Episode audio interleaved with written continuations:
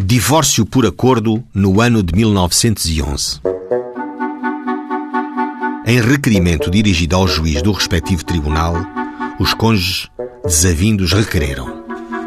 Declaramos nós, abaixo assinados, Augusto José Vicente e Maria dos Prazeres, casados, proprietários, moradores nesta cidade, que pretendem obter o divórcio por mútuo consentimento nos termos do artigo 35 e seguintes do diploma legal que o regulamenta de novembro de 1910.